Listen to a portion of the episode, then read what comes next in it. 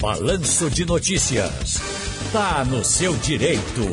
Já estamos na linha com o doutor João Galamba, advogado, que está com a gente para tirar dúvidas trabalhistas. Doutor João, muito boa tarde para o senhor, tudo bem? Boa tarde, Ciro. Tudo ótimo, graças a Deus. É um prazer falar com vocês. Prazer é nosso.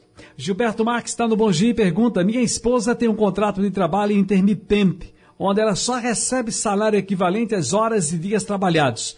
Mas desde o ano passado, doutor João, quando descobrimos que ela estava grávida, foi afastada da empresa por conta da Covid e não recebeu mais nada, nem décimo terceiro.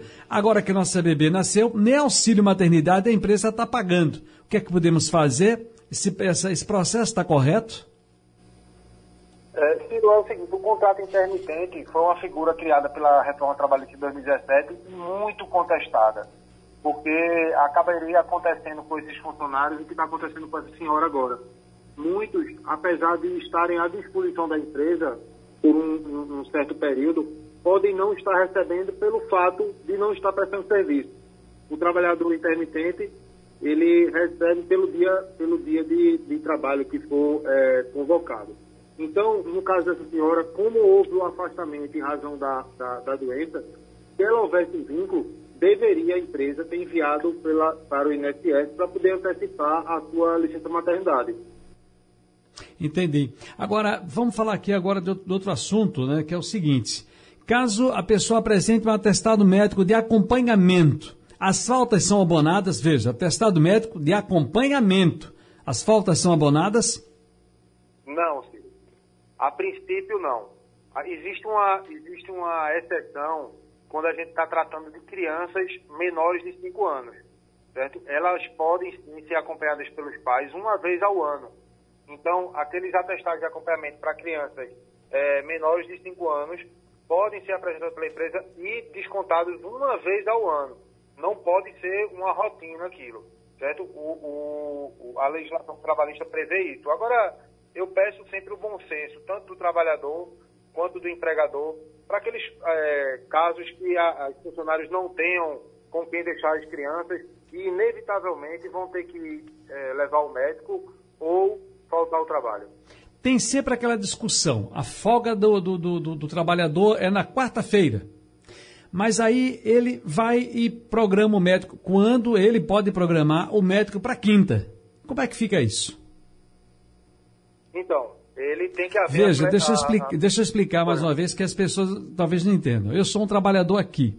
E a minha folga é na quarta-feira. Mas aí, toda vez que eu preciso ir ao médico, eu só programo o médico ou na terça, ou na segunda, ou na quinta, ou na sexta. Nunca consigo programar para quarta-feira, que é a minha folga. Eu devo fazer esse ajuste, devo ter bom senso, ou eu, a minha folga, eu tenho que rezar como fosse algo sagrado? A folga é sagrado para todo trabalhador. Então, o, aquele trabalhador que tiver, por, um, por uma impossibilidade, não conseguir marcar os seus compromissos no dia da folga, ele tem que contar com a, com a sensibilidade da empresa para flexibilizar essa folga para outro dia ou procurar outro médico do, de, de, sua confiança para marcar naquele determinado dia. Perfeito. A folga tem que ser concedida por, por empregado e ele é, não só tem um direito, mas tem um dever também de, de, de usufruí-la. Agora, faltas, faltas do empregado alteram no cálculo do 13 terceiro salário, na rescisão também? Alteram sim.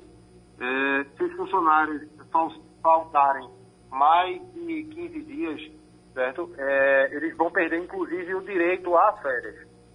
Eles começam a perder um, um, um, um 12 avos de férias. Então, é por isso que se discutia muito quando estava com a medida 936 que era aquela que suspendia os contratos de trabalho, e aqueles funcionários que passaram mais de seis meses afastados, é, no final do ano perderiam o direito ao 13º é, salário e não perdiam o direito às férias porque o contrato de trabalho foi, foi suspenso. Mas nesse caso de, de, de falta, onde o contrato de trabalho não está suspenso, está interrompido, eles perdem sim. Doutor João Galamba, muito obrigado pela sua participação aqui no quadro Está no Seu Direito. Um grande abraço e aproveita ainda o finalzinho aí do, do nosso 21 de abril, dia de Tiradentes, o feriado. Tá bom, amigo? Felicidades. Muito obrigado, Ciro. Um prazer. Até a próxima.